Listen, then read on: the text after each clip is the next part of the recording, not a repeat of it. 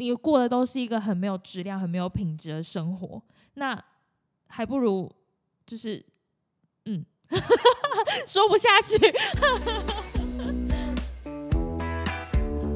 我是高雄陈意涵，Hello，我是高雄欧巴马。刚刚这种语塞是想要篡位吗？是啊，我想说，哎、可以跑远一点，南高频都来跑一下。想要篡阿江位？我觉得阿哦江差点就说出来了，对不对？不是不是，因为阿江身体为恙。对，依然为样中，因为是同一天啦，是啊，跟上一集同一天。哦，对，他就是照样是一个呃不被允许说话的一天。是的，对，所以这一集一样是我跟呃台中奥巴马，是对台中奥巴马谈谈一起录这一集。对，那因为其实我每次呃谈谈要下来高雄跟我们一起录 podcast 的时候，我其实都会拜读过他的部落格。哎、嘿，对，红桃七，哦。对你之前有跟我分享过，然后我就发现，哎呦，好像对肌少症略懂略懂哦。对，毕竟也现在确实已经变成一个疾病了。嗯，所以我就想说，那不然就是跟那个谈谈聊一下肌少症的东西，因为刚刚开录之前有聊嘛，聊了蛮，就是聊一些大纲的东西，然后我就是讲说，不然来聊聊看肌少症，然后谈谈就说，肌少症刚好是最近还蛮流行的议题，是不是？是啊，可是是怎么突然流行起来的吗？还是嗯，应该是说它的症状还有它引起的效果更加的被确定了。哦其实它当然很久以前就有人在提了啦。可能呃很久以前的人在提说可能有这个关联性，但是现在确定是这个关联性。是啊，像包括哈，哎，我忘了那一个人是谁了。不过我确定以前有一个人，他有上过新闻。我们那时候说他在新他在新闻里面呢、就是说某一个应该是也是一个董事长董字辈的人，嗯在某某舞台上，也许就是什么尾牙或之类的那种大会，他就说在舞台上突然间，人家说心呃他弯腰去捡个东西，突然间心肌梗塞，然后就嗯死了。这个嗯新闻大家现在还查得到。那后来啊，我发现又有人去探讨探讨，抽丝剥茧，觉得你说他的死因吗？，对他不是单纯的心脏病或者是心肌梗塞，他其实真正的原因应该是肌少症。哈，所以变成他弯腰了以后，他的身体没有办法去站起来，因为你的肌肉量不足。那你又勉强自己必须要站起来的时候，其实你会强迫自己，你要打大量的血液，所以你那时候的血压会暴升。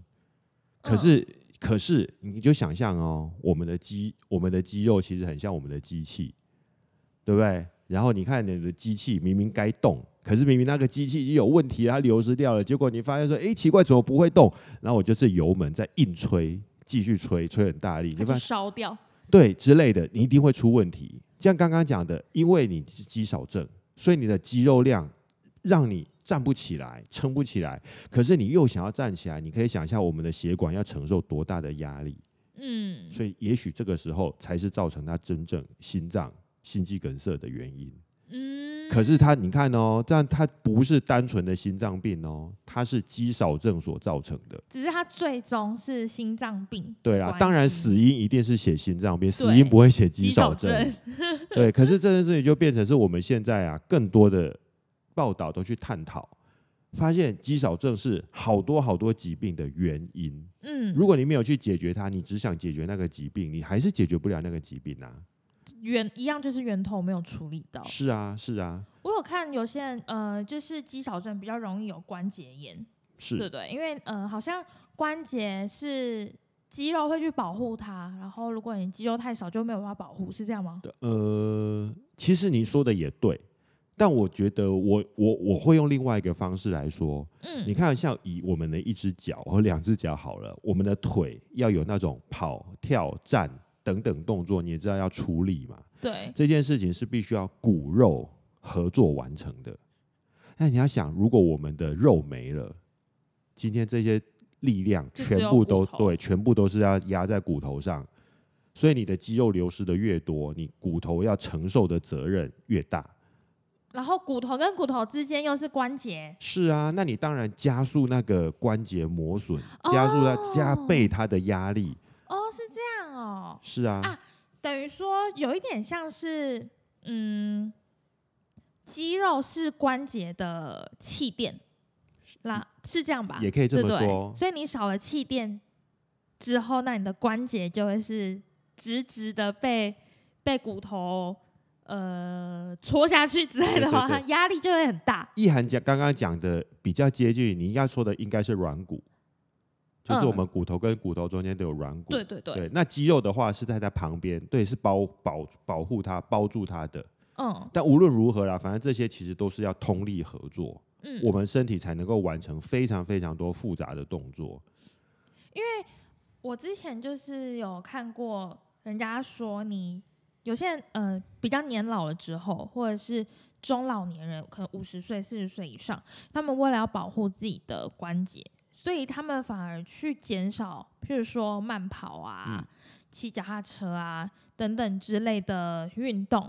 那就有发现说，好像你减少了这些运动之后，反而反而会造成你关节炎的状况发发生，就是这个几率会提高。是啊，所以就是会建议反嗯老了之后啦，你越害怕你的关节炎，你呃越害怕你会关节炎，你反而越要去做适量的运动，对不对？是啊，譬如说像跑步，跑步算可以吗？因为它也是有一个很很那个叫什么有压力，对膝盖有压力的运动吧？是啊。那它这样子也可以吗？其实哈，我要说一定可以。一定哦。对，你知道，应该是前几个星期才有一个新闻，一个一百零五岁的，这已经不能算是阿妈了，这应该算是阿祖了。嗯，他得到一百零五岁人瑞组女子组一百公尺金牌，我我想应该只有应该只有他一位啦，对到底有几个人一起是参加这个比赛？应该一百零五岁组，我看只有他一位啊。所以你说可不可以？就有人可以，一定嗯是可以。可是我觉得这又是另外一个，我觉得我我刚突然提想到另外一个想法是，因为譬如说像跑步、骑脚踏车哈，它比较偏向有氧的运动。是，那呃，一定程度的有氧之后，其实也会消耗掉肌肉。是那这样会不会是一个恶性循环？所以就是你的消耗跟刺激之间，你必须要去拿捏到一个平衡。不过哈、我们其实现在发现，这个确实也是有医学报告统计，它告诉我们，现代人哈、慢性病，你知道导致慢性病、导致肌肉流失里面啊，第一名的原因是什么吗？三高吗？呃 什么都推给他我说以现代人生活习惯哦，生活习惯来讲是嘛，就久坐之类的。是第一名，久坐不动。哦，而且这个英文有动。对英文有一个专门的词，翻译成中文就是久坐不动。嗯，这个东西，你看它的影响力甚至超过熬夜，超过饮食，超过你吃不好的食物，超过抽烟喝酒。所以久坐不动是造成我们身体健康下降里面，现在居然被统计起来，居然是第一名。天呐，所以反而就是至少有动总比没动好啦。是啊，然后你看不动哦，不动有很多的影响。一方面，我们当然是说肌肉很现实，肌肉比肌肉比数学还现实，数学是不会就不会嘛。肌肉是它不留就不留，你不去刺激它，你不要妄不要妄想它会留在我们身上。你完全不刺激它，就告诉他说：“我身体今天我的生活形态，我就是坐着，我就是当沙发马铃薯，我完全用不上肌肉，肌肉它毫不眨眼就没了，就会没了，它就是走流失掉了。对，所以，我们身体你没有去刺激肌肉，你没有任何的运动，没有任何的，甚至连活动都很少的时候，肌肉就是没有。可是刺激这东西有没有一个嗯指标？就是我要怎样才算是有刺激到？我如果我我跑不起来，我单纯为散步，这样算吗？现在当然是讲，当然你说散步算不算？我们说有总比没有好，可是以运动的角度来说，它是不够的。嗯，因为运动至少你要有几点，你至少时间要够，再来你的强度要够。强度的意思就是说，我们的运动它有个公式哈，其实大家如果想要知道，可以上网去查。是算心肺那一种。是啊，它要让你的心跳一分钟可以到一百二、一百三。当然，你会随着说年纪如果增加，你这个上限可能会下降一些，嗯它是根根据年龄去换算的。你一定要让你的心跳跳到那种程度，那才算是有你的对有真的运动到。对，才代代表你的运动的强度有够。所以刚刚讲的时间要够，你不能说我一天抖个二十秒，这样算吗？这当然不行。或者是你抖个抖个十分钟，可是你都是很慢的抖，你也没是有到啊是啊喘，你也没有到心跳加速的对状况，那就所以你不算。是，所以刚刚讲的，你要兼顾到长度，兼顾到强度，还有第三点，你要兼顾到频率。嗯，所以我们会说，这种样子有有足够强度跟长度的频的运动，你至少一个星期要有三次或以嗯上。那这样其实我们当然说，对身体来说，保护我们的心脏嘛，维护我们的荷尔蒙，然后保护我们的肌肉，它就会变得很有很有意义。你的身体会承受到这些运动、这些强度的运动对我们身体带来的各种好处。嗯，那像我想要跳回来，嗯肌少症会带来状况。我们刚刚第一个是提到关节炎，那还有什么吗？我好像有听过那个骨质疏松，可是我不太知道他们两个之间的关联是什么、欸。因为我们的呃，其实跟刚刚的关节炎有点类似，我们的肌肉要够，因为大家知道哈，这个阿江以前有提过，我有听他讲过，是啊，你知道哈，我们身体缺钙会造成抽筋，对不对？对，所以我们的肌肉里面其实收缩，对，很多我们肌肉的收缩平衡，它都是需要钙。那其实你就会发现一件事情哦，当我们的肌肉都流失掉了，肌肉变少的时候，我们的钙的调节一定会出问题。嗯，那这个问题都没有都出问题了以后，你觉得我们有多少的钙会进到我们的骨质里面？所以你的意思是肌肉它有储存钙质的功能哦，储存呃，应该不是说储存，应该是说它会用，它会平衡。嗯，所以，我们身体它很多的钙的平衡调节，它是必须要透过肌肉完成整个的调节。那你今天的肌肉就少了，你很多的有关的调节器就不见了啊。所以，我们整个身体的钙质就会持续流失，甚至是加速流失。哦，那你如果有足够的肌肉在的时候，你可以保持我们身体里面比较稳定的钙。那当然，这些稳定的钙，它最后才才有机会跟我们的骨质维持平衡。所以这都是互相的啊。通常你的肌肉流失的越快，钙质也是流失的越快，越容易骨质疏松症。这个这个两个关联也是比较新的新发现的吗？就是骨质疏松跟肌少症。嗯，也不是也不会说很新呐、只是说我们以前比较少去提。哦呃，，但确实我去以前应该也是蛮久以前就有看过。嗯，因为我也是，就是这阵今年开始有在认真健身之后，我就会比较注意肌肉啊这类的东西，然后我就发现肌少症好像就是会造成骨质疏松，所以肌少症的人也会伴随着容易骨折，可以这样做这个结论，对不对？是啊，对，这当然很容易哦。你看，没有肌肉帮我们身体去维持力量、维持哦，而且肌肉的那个那个形状也可以当做一个缓冲嘛。是啊，你看这些力量全部都要让骨头去承受，哎，它当然就更容易出事啊。嗯，所以果然还是要赶快去练那个肌肉。对啊，这当然就是能练就练，能存就存。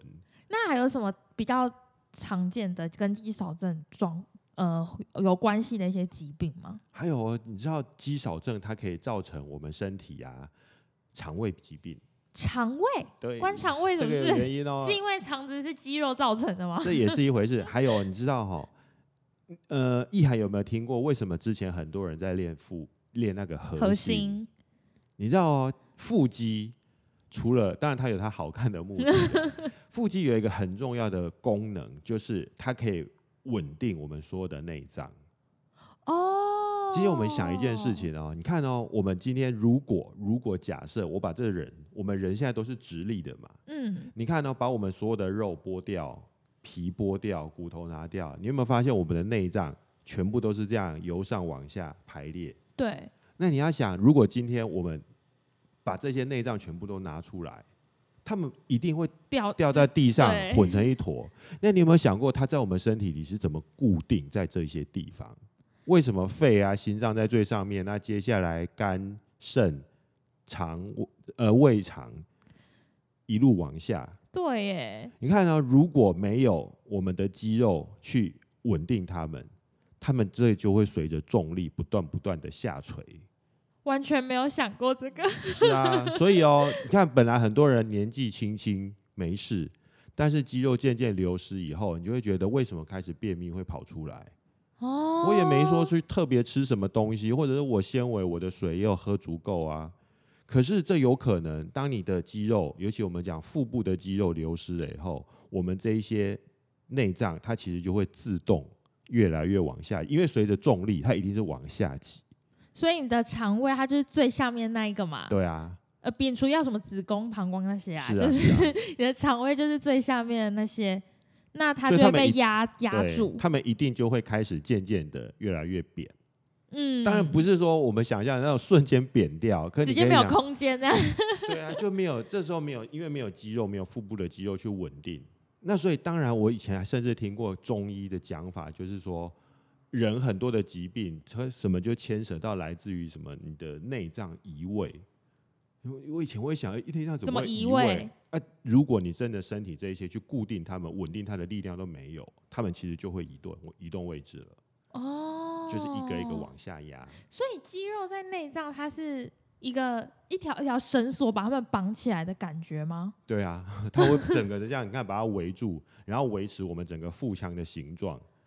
那里面的这一些，就是说你里面每一个成员，那大家就要乖乖的排排站哦，该在哪里就在哪里，你不要乱去挤到别人那里去。可你要酷想，这些欸都是你的腹肌在帮我们帮我们做的事情。对，按、你今天不好好珍惜你的腹肌，你让它变成了某一块圆圆的，它就不帮我们固定了。我们在健身的人也是很强调核心的稳定，可是是啊倒不一定是跟那个呃内脏排列有关啦，单纯是你核心稳定之后，你做其他动作那个动呃做其他的训练的动作的时候，就会比较稳定，比是啊较不会乱跑啊什么的。所以我们虽然呃跟内脏那些没有关系，但是我们也是很重视核心的稳定、核心的发展这样。是啊，嗯，尤其是我们的腰嘛，腰又是在身体里面刚好上半身、下半身交接的位置，你的肌肉这边强度足够的时候，它会解决掉非常非常多的疾病。嗯，否则你看这里动不动一定就很容易什么扭伤啊、拉伤。你看人哦，为什么腰这么容易受伤？腰这么容易受伤，对啊，真的？吗？我不知道，哦，腰有特别容易受伤哦，不是全身都很容易受伤，当然全身？都容易，但是腰的受伤啊，影响就很大，而且特别难好。哦，呃，你说的腰是指脊椎那一排吧？对，脊椎也是我们，你看我们的脊椎哦，从我们的脖子一直到我们的下最下，就是龙骨对，龙骨。你会发现他们受伤的几率是不一样的。对，而且腰椎是最容易受伤。他们是根本，是啊，嗯，这个我知道，因为我有在整骨。哦，好啊，那所以应该就很了解到我们的，你看我们身体如果是以胸腔来看，你有那么多的肋骨可以帮他，所以我们的脊椎受伤，你很少很少听到脊椎受伤是在胸腔那段的脊椎受伤，嗯多满是在腰椎。嗯，而且偏下面。对，因为没有肋骨帮他了啊。你看，唯一能帮他的是谁？你的肚子，对，就是还有可能腰腰就是腰内肉对，就是你的腹肌。所以，如果你的腹肌完全没有了，你要想，我们几乎全身上半身，假设你再有些什么弯腰啊、侧弯啊这一些动作姿势的时候，全部的力量通通都是你的这一根腰椎在承受。而且你要是真的完全没有腹肌的话，应该你也站不久吧？是啊，一定的啊。嗯你嗯，就会发现这个身体就是软软的，对，就是很容易站着就会累。是，所以它就会影响到我们的血压，影响到我们的交感神经，然后就嗯影响到我们的自律神经。天呐，肌肉真的要赶快练起来！我今天晚上就要去健身。哦，好啊，对啊，所以我想到的时候，我会想，嗯，肌肉就要好好的练，你有在练吗？该练的时候就会练了。是啊，所以你现在还没？其实哈，我们讲，你坐着的时候就可以练了。你怎么练？你坐着的时候啊，你就是维持你的腰杆一定是要直的，哦，不要是往前弯的。你就是觉得你其实可以感觉得到，你就是把你的肚子微微的挺出来，那这个时候你的腰就会是直的。嗯，再来就是你会有意无意偷偷的吸小腹，嗯你不断的在吸小腹的时候，你可以感觉到你的肚子是不断的在用力的。嗯，其实这就是在偷练你的核心。但是不够哦，你这心跳没有到哦。哦，这个当然是另外一回事啊，我这指的只是这边的肌肉。嗯对啊，如果你要另外达到足够的强度的话，最好最好。我跟大家刚才讲的是，因为你在上班的时候啊，对啦，坐车的时候啊，你可以偷练一下。那如果更直接的，就是如果你有机会在家里面，如果真的你到了健身房，我们知道有更直接练腹肌的器具，嗯，那当然要透过正确的指导，不要自己乱弄，然后弄到腰受伤，没错没错那就很，麻烦。然后在家里，你会如果练什么棒式啊，这些很简单的，多练练，它一定会对我们有很多很多的好处。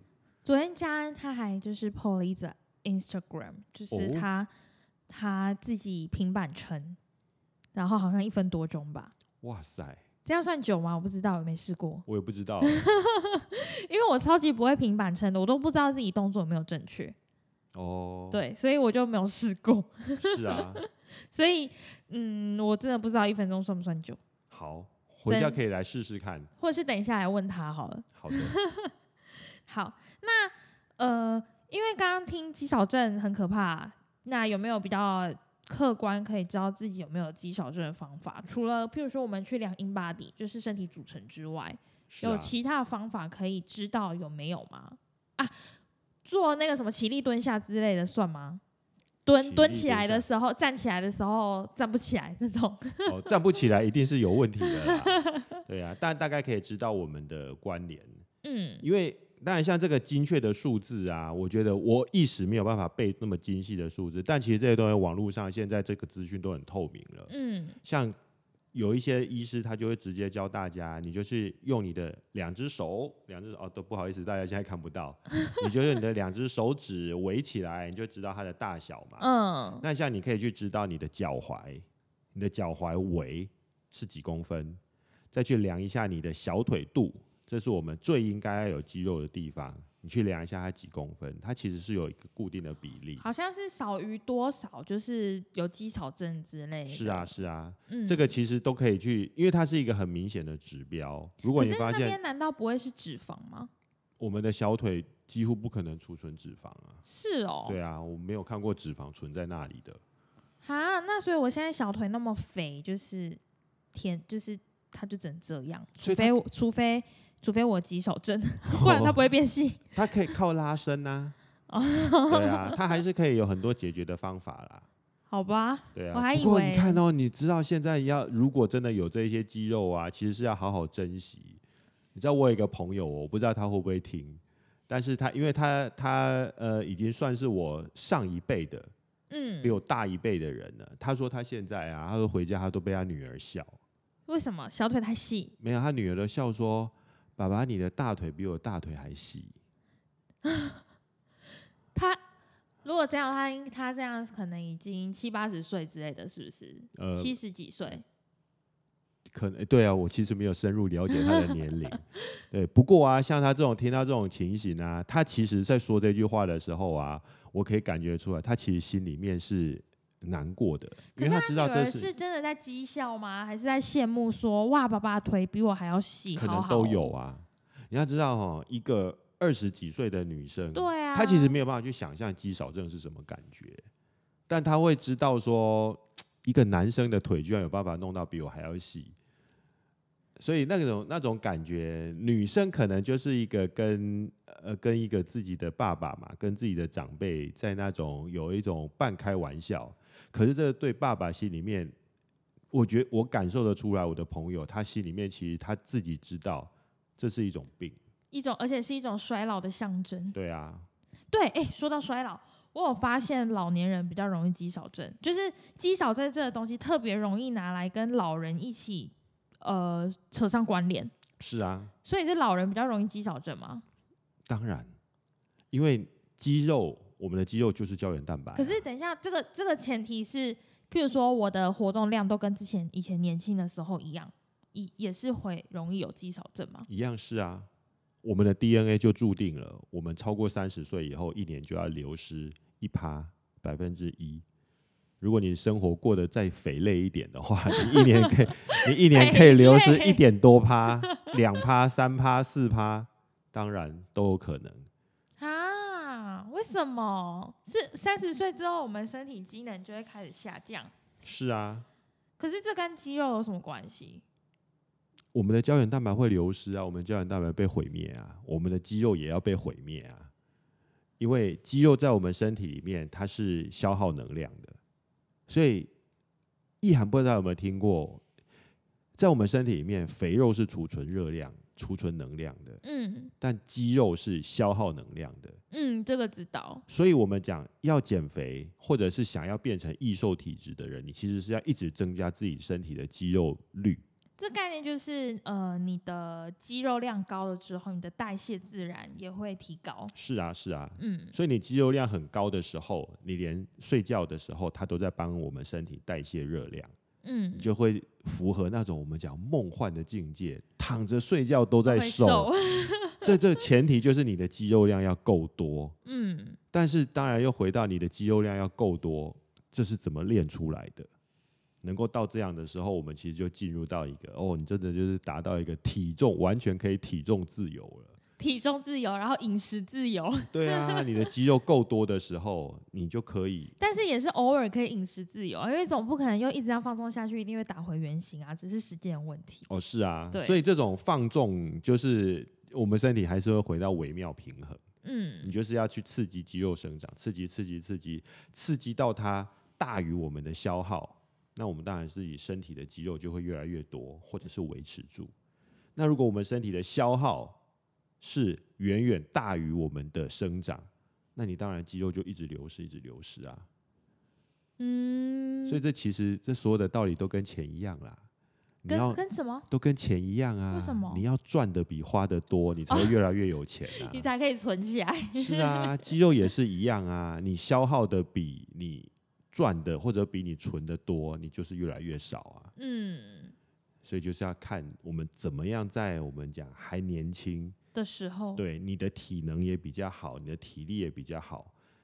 这个时候赶快多存。你看，我们讲要存股本，你也要存肉本呢、嗯，真的要，对啊，你看，真的啊，我自己以前接触过很多，真的到肌少症的，你已经感觉到完了，我的肌肉这么少，一大堆的疾病都跑出来的时候，你想要去练，问题是你怎么练？你想要跟人家跑步，举最简单的跑步就好哦，你跑没两三步，你就累得跟某某动物一样，因为你根本没有肌肉，你怎么跑？你就会发现说，那就是陷入一个恶性循环。你又需要它，可是你的身体就是心有余而力不足，因为你做不嗯到。因为其实呃，我自己开始接触运动之后，我就很身体力行的感觉到运动对我们的好处，尤其我又是重训，跟今天聊的肌肉有关，嗯我就一直很想说服我妈，嗯，或是我爸。我爸还好，我爸会去慢跑什么，然后爬山这样嗯子。然后我妈是就是真的很容易很累，然后她可能揪我爸一起去运动的时候，我爸在慢跑，他在旁边散步之类，就是我完全称不上那是一种运动。嗯我就一直很想要说服他去运动，可是他就一直一直推脱我，嗯所以我想说今天录完这一集，我要回去给他听，对呀、因为我就觉得很可，因为呃，我觉得肌少真的到最后是你真的会不良于行哎、就是走路的时候，你就是扶这边扶那边，然后走几步路就要停下来休息。其实我觉得还蛮，就是我们人的寿命现在那么长，结果你后半的，譬如说十年好了，你过的都是一个很没有质量、很没有品质的生活，那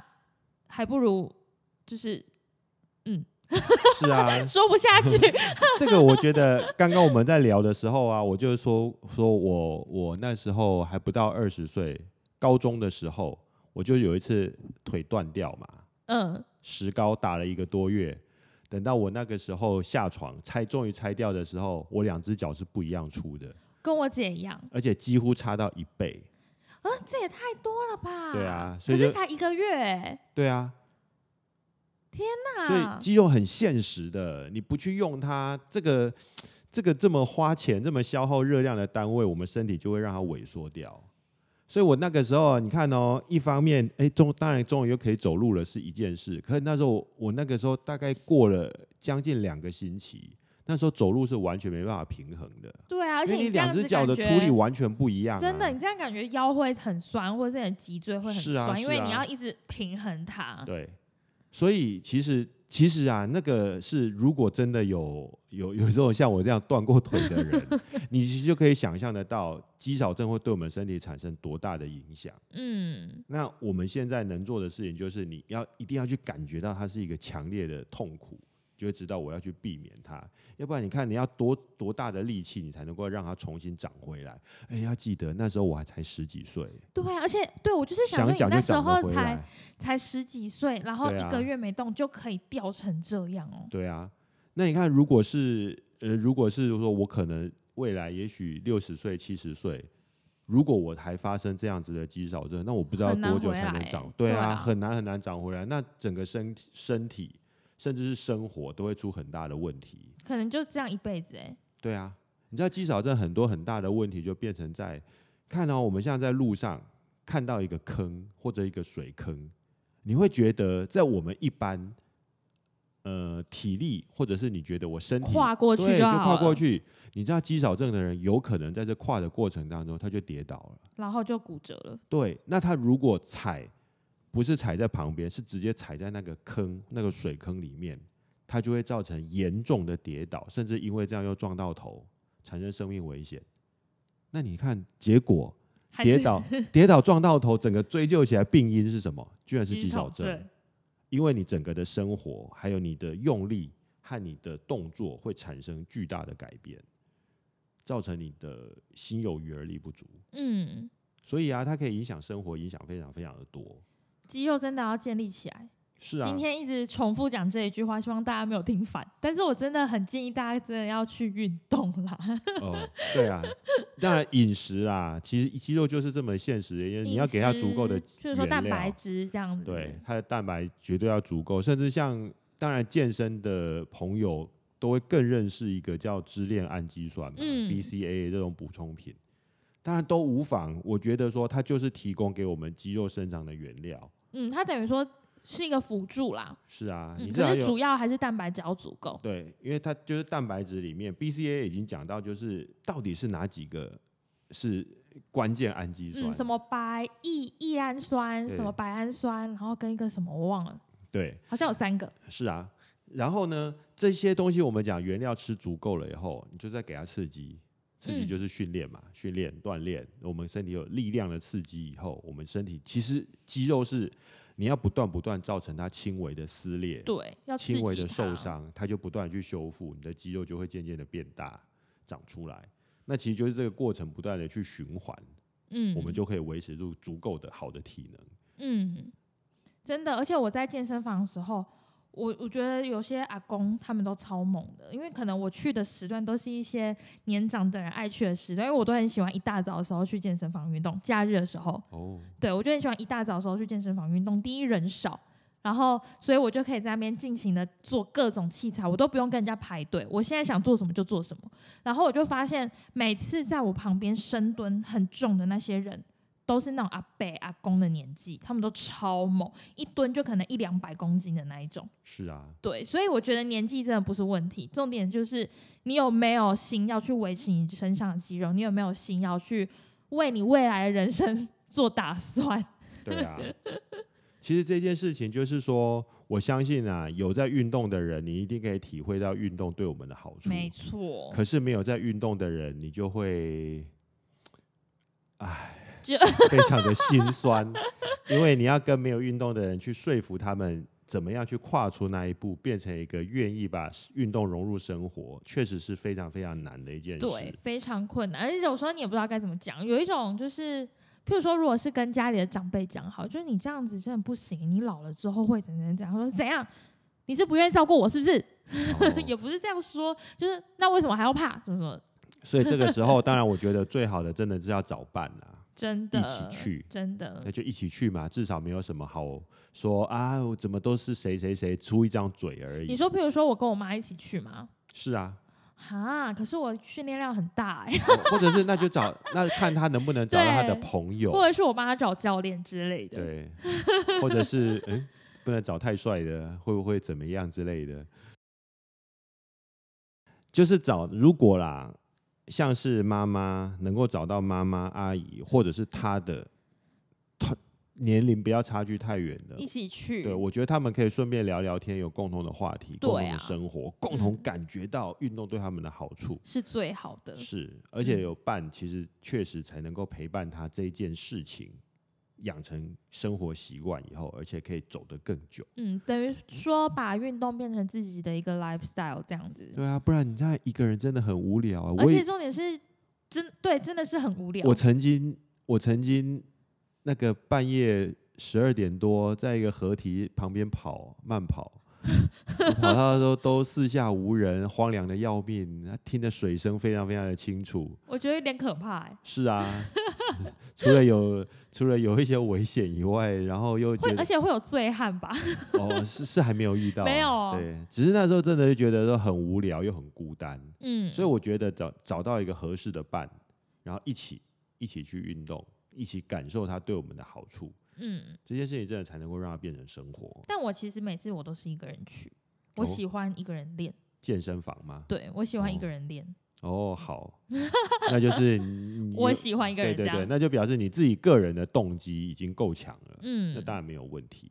好，那我觉得今天差不多，我们来总结一下肌少症。反正就是肌少症，它其实跟你想象不到的疾病都有想象不到的关系。是啊，譬如说关节炎，譬如说刚刚提到的骨质疏松，然后甚至是你年老之后的肠胃啊、便秘的那些问题，其实都跟肌少症有密不可分的关系。对，所以我我们都建议真的是要去训练你的肌肉，不一定要像譬如说专业选手那样每天练到跟什么一样，但是主要是要给自己的肌肉足够的刺激，让它可以发展，甚至是不要流失，尤其是老人老人家最容易流失肌肉。刚刚提到。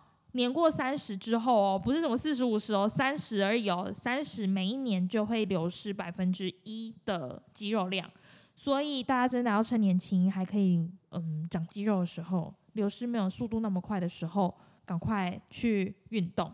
对啊，嗯而且它，我不知道刚刚有没有提到，它也跟我们的自律神经、睡眠有关系没有提到，啊。糟糕，再讲下去会无法收拾不。然下一集好了。对啊，肌少症、睡眠、自律神经，我记下来。好，下次来的时候我们再录，看那时候阿江喉咙好了没？是啊，你知道我对于那种就是，要不然你看，其实睡不好，几乎大家都是去找安眠药啊。对可是我知道吃安眠药是一条不归路啊，所以哦、吃了、就要再继续吃，对不对？对啊，所以对于这种能够天然改善，至少不要对身体有什么副作用或伤害的，我其实都还蛮有兴趣。